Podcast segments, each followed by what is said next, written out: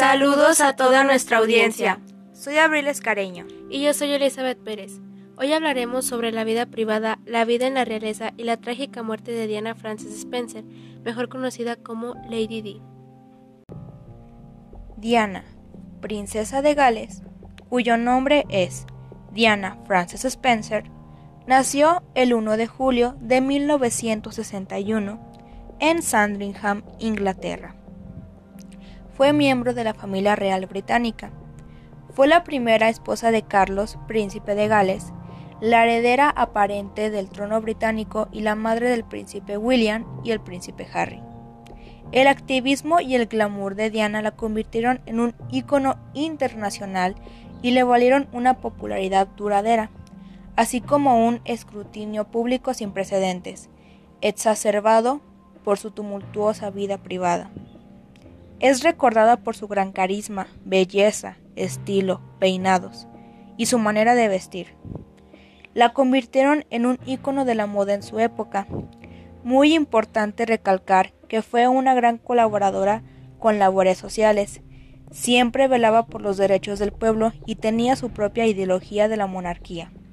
Diana era comúnmente llamada la princesa del pueblo.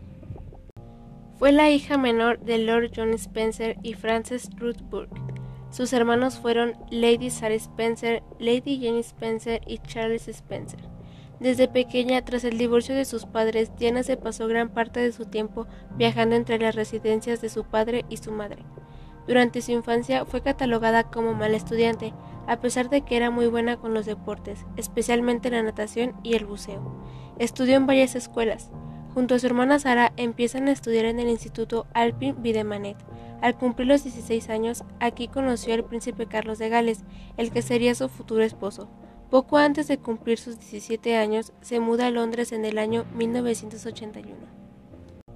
El 29 de julio de 1981, contrajo matrimonio con el príncipe Carlos de Gales en Londres, convirtiéndola así en Su Alteza Real la Princesa Diana de Gales.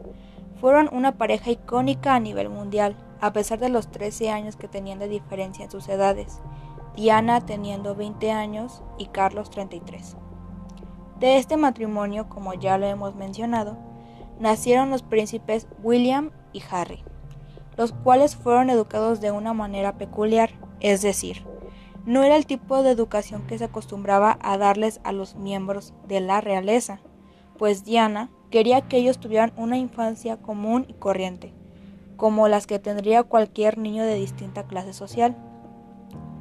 Solían salir a comer a restaurantes de comida rápidas, parques y demás lugares públicos comunes de la ciudad. Los niños acompañaban a su madre a hacer visitas a albergues de personas refugiadas para enseñarles que en el mundo no todos tienen la dicha de tenerlo todo.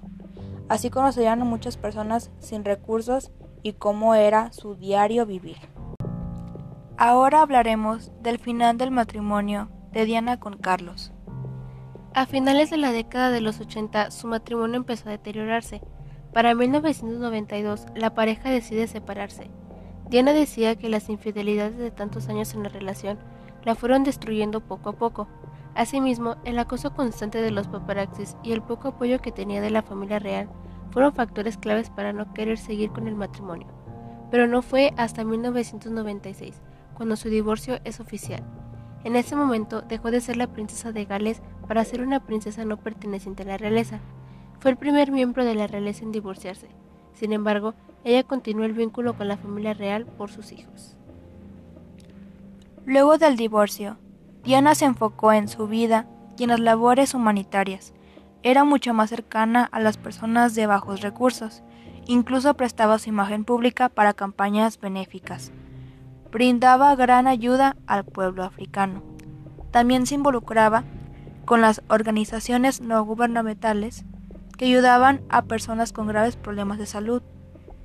Cooperaba con las instituciones que se encargaban de la erradicación de minas antipersonas Incluso este proyecto, que fue impulsado por Diana, ganó el Premio Nobel de la Paz.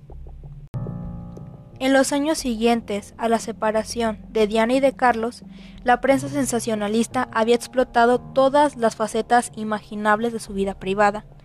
La propia Diana llegó a reconocer que cometió adulterio. Sin embargo, el último hombre con quien se relacionó a Diana fue el millonario de origen egipcio Dodi al-Fayed. Ahora hablaremos del trágico accidente de la princesa Diana de Gales. El 31 de agosto de 1997 ocurrió un accidente automovilístico en el túnel del Alma, París, Francia, en el que viajaba la princesa Diana junto a su pareja de ese momento, Dodi Al-Fayed, su conductor y su guardaespaldas, quien fue el único sobreviviente de la catástrofe. La causa de la muerte hasta el día de hoy se duda si fue un simple accidente o fue un hecho premeditado. Los datos oficiales dicen que su muerte se debió a la alta velocidad y el hecho de que no llevaran puestos los cinturones de seguridad. En cuanto a su funeral, en un principio se realizaría como cualquier ciudadano común. Sin embargo, por petición del pueblo al quien ella apoyaba de inigualable manera, se realizó un funeral de Estado. Pero para realizar este tipo de funerales se tenía que pertenecer a la realeza o ser miembro importante en el gobierno británico. Lady Di no cumplía estos requisitos dado que estaba divorciada de Carlos de Gales. Pero igual fue un funeral excepcional celebrado a una persona tan especial como lo fue Diana Frances Spencer. El cuerpo de Lady Di fue trasladado el 2 de septiembre a Londres. Fue llevado a la capilla real del Palacio de St. James, que es un área exclusiva cerca del Palacio de Buckingham la cual era la residencia del príncipe de Gales. Durante el funeral, el ataúd no fue abierto al público. El féretro fue trasladado en procesión sobre un carruaje hasta la abadía de Westminster. Este funeral estuvo acompañado en las calles de Londres por alrededor de dos millones de personas que amaron y admiraron a Diana por su gran corazón. En la ceremonia de luto, Elton John, un cantante y compositor muy famoso de la época, presentó la canción Candle in the Wind. Esto fue un claro tributo a la princesa de Gales. Luego, Elton declaró que no cantaría más la canción, a menos que los hijos de Diana, William y Harry se lo pidieran. Finalmente, el cuerpo fue llevado a la capilla Santa María, a unos dos kilómetros del Alton House, el lugar de nacimiento de la princesa, aunque a día de hoy muchas personas creen que no es ahí donde descansa. Por esta razón, se desestima el sitio exacto donde reposan los restos de Lady Di. Hasta este punto, Considero que hemos hablado de la biografía general de Diana Spencer. Aunque ya hayamos relatado los hechos de su muerte, quiero hacer un pequeño énfasis retrocediendo un poco a lo que hemos comentado a minutos anteriores. Aunque Diana trató de llevar una vida familiar dedicada al cuidado de sus hijos, en su agenda se imponía la limitación de los más de 500 compromisos oficiales que el matrimonio estaba obligado a atender anualmente. Y es aquí donde yo no alcanzo a dimensionar la gran responsabilidad que conlleva ser un miembro de la familia real británica, porque aparte de los compromisos se debían seguir normas estrictas al pie de la letra. Es hasta 1985 cuando los príncipes de Gales no mostraron desavenencias en público, pero a partir de 1986 la prensa sensacionalista británica, como ya lo habíamos mencionado, comenzó a divulgar indicios de crisis matrimonial entre los dos. A pesar de que la familia trataba de ofrecer una imagen de unidad, lo cierto es que cada vez se hacían más frecuentes los viajes de Diana en solitario, y en mayo de 1992, después de regresar de la India y Egipto, saltaron a la opinión pública los primeros rumores de separación. Es realmente angustiante pensar cómo Diana se pudo sentir presionada, ya que debería hacer notar una imagen que no la armara y que no creara disturbios con los medios de comunicación, Hicimos énfasis debido a que es importante que tomes en cuenta lo que estamos comentando aparte de la prensa sensacionalista. Diana era acosada continuamente por paparazzis que no desaprovechaban cualquier oportunidad para tomarle fotografías desde cualquier ángulo a la princesa de Gales. Pienso de manera personal que eso no es agradable, pero desafortunadamente le tocó a Diana pasar por esto. Después de haber narrado la biografía de Diana de Gales, debemos empezar a hablar de los misterios que rodean su muerte. Para el año de 1999, un juez dictaminó que la causa de su muerte había sido accidental, después de que su conductor, Henry Paul, manejó a gran velocidad en, estado de embriaguez y por este motivo perdió el control del auto debido a la velocidad del automóvil para evitar a los paparazzis. Sin embargo, hablaremos de que quizá, probablemente esto no fue lo que pasó, y que ella murió de otra manera muy diferente. Realmente hay varias teorías que rondan su muerte, así que a continuación daremos inicio al propósito de este podcast, provocarte una dosis de misterio e intriga. Como primera teoría, se mantiene que fue culpa de los paparazzis, ese día la princesa Diana iba en un automóvil Mercedes-Benz a toda velocidad, junto a estos tres hombres, el conductor y su pareja Toddy Alfayet, quienes lamentablemente murieron también, a excepción del guardaespaldas que, quien fue el único sobreviviente. Los paparazzis los perseguían por la clara influencia que tenía la princesa y por los rumores del nuevo romance que tenía con su pareja. Obviamente, después del fallecimiento de Diana, la culpa recayó en los paparazzis, quienes fueron arrestados después de lo que ocurrió. La gente los repudió por completo llamándolos acosadores, dementes, cobardes y asesinos. Además se dice que después de que sucedió el accidente no procuraron a Diana y lo único que hicieron fue seguir tomando fotos del trágico hecho. Esta se considera como la teoría más neutral o normal. La segunda teoría recae en su chofer, Henry Paul, por cómo un juez dictaminó que la culpa fue de él ya que estaba en un estado de embriaguez y también había ingerido algunos antidepresivos. Sin embargo, aquí cambia un poco esta teoría, ya que se descubrió que Henry Paul llevaba una gran suma de dinero en sus bolsillos. Es acá cuando la gente empezó a especular muchísimo y comenzaron a decir que Henry Paul fue contratado por el Servicio de Inteligencia Británico para asesinar a la princesa, interpretación que se sostiene por la gran suma de dinero que tenía en ese momento. El hecho que no concuerda con esto es que si él hubiera sido contratado por la agencia para asesinarla, ¿por qué murió también? Quizás pudo haber sido porque accidentalmente hizo algo que lo llevó a la muerte, o es porque simplemente esta teoría no es cierta y falleció de manera accidental. Pero queda ahí esa pregunta en la que no se entiende el motivo de la gran suma de dinero. Como tercera teoría está el automóvil como tal. Consideramos que esto también pudo influir muchísimo en la muerte de Diana, Salió un documental en Inglaterra llamado La muerte de Diana, una increíble revelación. Básicamente ahí se coloca como foco de atención el estado del auto en sí. Es entonces que se sacaron conclusiones muy interesantes. Explican que todo comenzó en 1994, cuando el primer propietario del auto, Eric Bousquet, le robaron el coche tan solo tres meses después de comprarlo.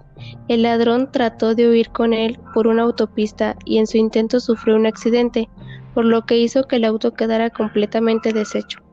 A pesar de eso, su dueño Eric decidió mandarlo reconstruir en su totalidad y años más tarde llegó a la compañía de limusinas Etul Limousine, que consiguió el auto por 40 mil dólares.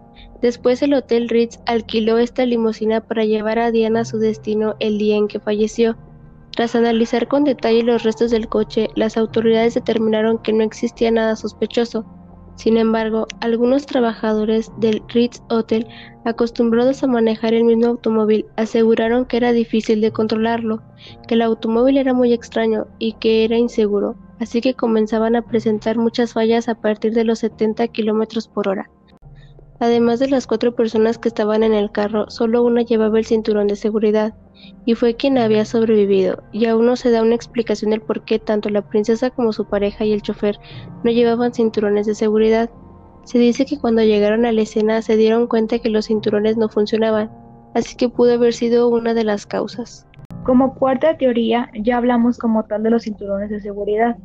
Y es que acá unimos al padre del hombre con el que Diana estaba saliendo, llamado Mohammed Al-Fayed. Él le dijo al Daily Express que él estaba seguro que Diana y su hijo no se habían accidentado, sino que habían sido asesinados.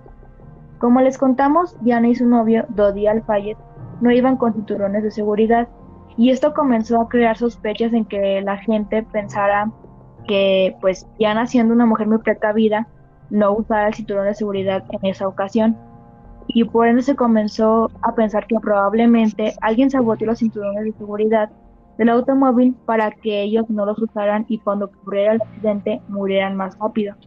Se dijo que el director de la MI6 que es el servicio de inteligencia británico, manipuló los cinturones de seguridad para que así fuera. Como quinta teoría está el servicio secreto de Inglaterra. Esta teoría se considera la más fuerte en la cuestión de que probablemente fue la causa de la muerte de la princesa. Se dice que obviamente el servicio británico veía a la princesa Diana como una gran amenaza para el trono y por ende también para la estabilidad del Estado como tal. Se dice que durante muchos años el MI6 espió a Diana a través de llamadas de cámaras en su residencia y de muchos otros medios más. Se cree que al parecer el único sobreviviente, que era el guardaespaldas, estaba en constante contacto con los miembros del MI6. Además, el hecho de que sobreviviera al accidente habla mucho de que él probablemente tuvo que ver en esto y planeó parte del accidente junto a este servicio secreto. Igualmente dijeron que los paparazzis no lo eran como tal, sino también integrantes de este servicio. Realmente no es un secreto que muchas veces los agentes de estos servicios secretos hacen pasar sus profesiones por otras para ejercer planes que quieren realizar. Se dice que los motociclistas y los paparazzis que estaban en otros automóviles eran agentes del MI6 y probablemente hicieron que con un flash de cámara fotográfica evitaran que el conductor viera y que al darle esa luz del flash hiciera que el conductor acelerara para evitarla. Es ahí donde programaron la entrada del otro auto para que lo chocaran y tuvieran el accidente. Es aquí donde entra una sexta teoría que también tiene que ver con el servicio secreto. Probablemente planearon la entrada del auto para que fuera el causante del accidente. Aquí se presenta una inconsistencia muy importante, la cual es que cuando reunieron todas las pruebas de lo que había ocurrido en el accidente, encontraron que en el Mercedes había unos rodes de pintura blanca, como cuando un carro se estrella y le queda un poco de esa pintura del carro con el que se estrelló. Sin embargo, ese carro no se encontró por ningún lado y se investigaron y también se hablaron con dueños de Fiat 1, que era la marca del carro que había en ese momento en Inglaterra y no dieron con nada. Así que fue un detalle muy extraño que hace pensar que todo esto fue planeado, pero claramente no lo quieren revelar. La séptima teoría respecta al novio que tenía en ese momento, Dodi Al-Fayed. Por si no lo sabías, él era hijo de un multimillonario egipcio, por ende, en cuanto a su religión, era musulmán. Es allí donde entran las suposiciones de este asesinato, y es que por un lado al reino británico no le convenía tener una figura pública como Diana, que estuviera saliendo con un hombre de otro país y específicamente de otra religión, se cuenta que estaban a un día de anunciar su compromiso para todos los medios, y de que también la princesa estaba en estado de embarazo de este hombre. Digamos que hay pruebas muy certeras de que ellos se iban a comprometer, pues justamente el día que tuvieron el accidente, se vio a través de unas cámaras de seguridad a Dodi comprando un anillo en una joyería muy distinguida. Además, particularmente, este anillo era parte de una colección de joyas que se traducen a Dime que sí. Así que obviamente parece ser que le iba a pedir matrimonio e iban a anunciar su compromiso públicamente. Este compromiso pudo haber sido un escándalo completo para el reino, no solo por lo que comenté de que él era de otra nación y de otra religión, sino porque sería el padrastro de los príncipes William y Harry. Por ende, la familia real quizás no soportó esta posible noticia, así que simplemente lo que hicieron fue acabar con la vida de la princesa para que nada de esto ocurriera. La octava teoría parte de la familia real, más específicamente de la reina Isabel II, quien probablemente fue la gestora del accidente y la culpable de la muerte de la princesa. Hay muchos rumores de que a la reina no le caía para nada bien la princesa de Gales desde un primer momento. Parece ser que era muy celosa con la princesa, pues como les digo, Diana era una persona muy carismática e incluso la gente la adoraba más a ella que a su esposo Carlos. Esto le molestaba demasiado, así que no la quiso como su nuera ni como parte de su familia. Igualmente después de que se dio el escándalo de la infidelidad de Carlos hacia Diana, la reina no hizo nada más que callarse, pero sí reprendió fuertemente a Diana por las acusaciones que había hecho en la cadena de la BBC. Esto se supo porque había muchos periodistas infiltrados como sirvientes en el palacio. Hablaré un poco de la entrevista para entrar en contexto. Para el año de 1995, Diana realizó una entrevista para la cadena de la BBC, donde hizo fuertes declaraciones, pues contó que sufría de bulimia y que también se hacía autolesiones. Con todo lo que ya habíamos hablado, sobre que era acosada constantemente por paparazzis y periodistas, Igualmente habló sobre la infidelidad de su esposo y cómo cometió adulterio con alguien más mientras estaba casada con Carlos. Esto es lo que declaró al respecto. Bueno, somos tres en este matrimonio, un poco concurrido. Obviamente, después del divorcio, la reina fue la encargada de quitarle a Diana su título de princesa y además la humilló públicamente, haciendo que devolviera todas las joyas que se le había dado durante su matrimonio. Lo más extraño y lo que inculpa más que todo a la reina es que, después del fallecimiento de Diana, ella no se quiso pronunciar durante los primeros cinco días. Fue hasta cuando el primer ministro Tony Blair le exigió por parte de su hijo Carlos que debía pronunciarse frente al pueblo de lo ocurrido con Diana. Sin embargo, durante esos días ella no había mostrado ninguna señal de duelo. Parecía que no, le dolía en lo más mínimo la muerte de su ex nuera. El príncipe Carlos le dijo que si ella no se pronunciaba, se iría del palacio junto a sus dos hijos. Así que, así que esta amenaza surgió efecto en la reina y se pronunció frente al pueblo finalmente diciendo Nadie que conociera a Diana la olvidará jamás. Será recordada por millones que nunca la vieron personalmente, pero tenían la sensación de conocerla. Yo, por mi parte, creo que podemos aprender nuevas lecciones de su vida y de la extraordinaria y conmovedora reacción ante su muerte. Y por novena y última teoría, no falta la que diga en estos casos de que prácticamente fingió su muerte, ya que estaba absolutamente cansada de todo. Como lo mencionamos, ella era acechada constantemente por paparaxis, la prensa y los periodistas, y que con la ayuda de su pareja, que era bastante rico, lograron planear todo esto de fingir su muerte. Esto apuntaría a que los cuerpos enterrados en ambas tumbas en realidad pertenecen a otras personas. Además se dice que unos días antes de su muerte ella le dijo a un reportero de Daily Mail que estaba a punto de retirarse de la vida pública, pero en cuanto a esta teoría yo no la creo del todo. Ahora hablaremos de algunas inconsistencias que pueden comprobar que su muerte no fue un accidente como tal, sino que realmente alguien estuvo interesado en asesinarla. En un momento no hubo imágenes de circuito cerrado de las carreteras para saber cómo ocurrió el accidente. En el 2013 se dijo que todas las cámaras de seguridad que había en el trayecto que ocupó el Mercedes esa noche estaban funcionando. Sin embargo, las grabaciones no aparecieron por ningún lado. El periódico The Independent dijo que había alrededor de 14 cámaras para ese entonces y que fue demasiado extraño que ninguna haya captado el momento exacto del choque. Por otro lado están los informes de la Operación Payet. Esta fue la operación justamente que se encargó de investigar todo lo relativo con el accidente de Diana, y dijeron que había bastantes inconsistencias en todo esto, esto es un archivo que se va reuniendo y se va escribiendo con los testimonios de personas que vieron y escucharon algo relacionado con la muerte de la princesa, y con el paso del tiempo se encontraban con más inconsistencias de muchos testimonios que ya no aparecieron. Por un lado se dijo que la sangre del conductor no era la de él, sino que era de otra persona, y que un bombero francés atendió una emergencia varios años después en donde encontró el cuerpo de un fotógrafo en un bosque con tres tiros en la cabeza.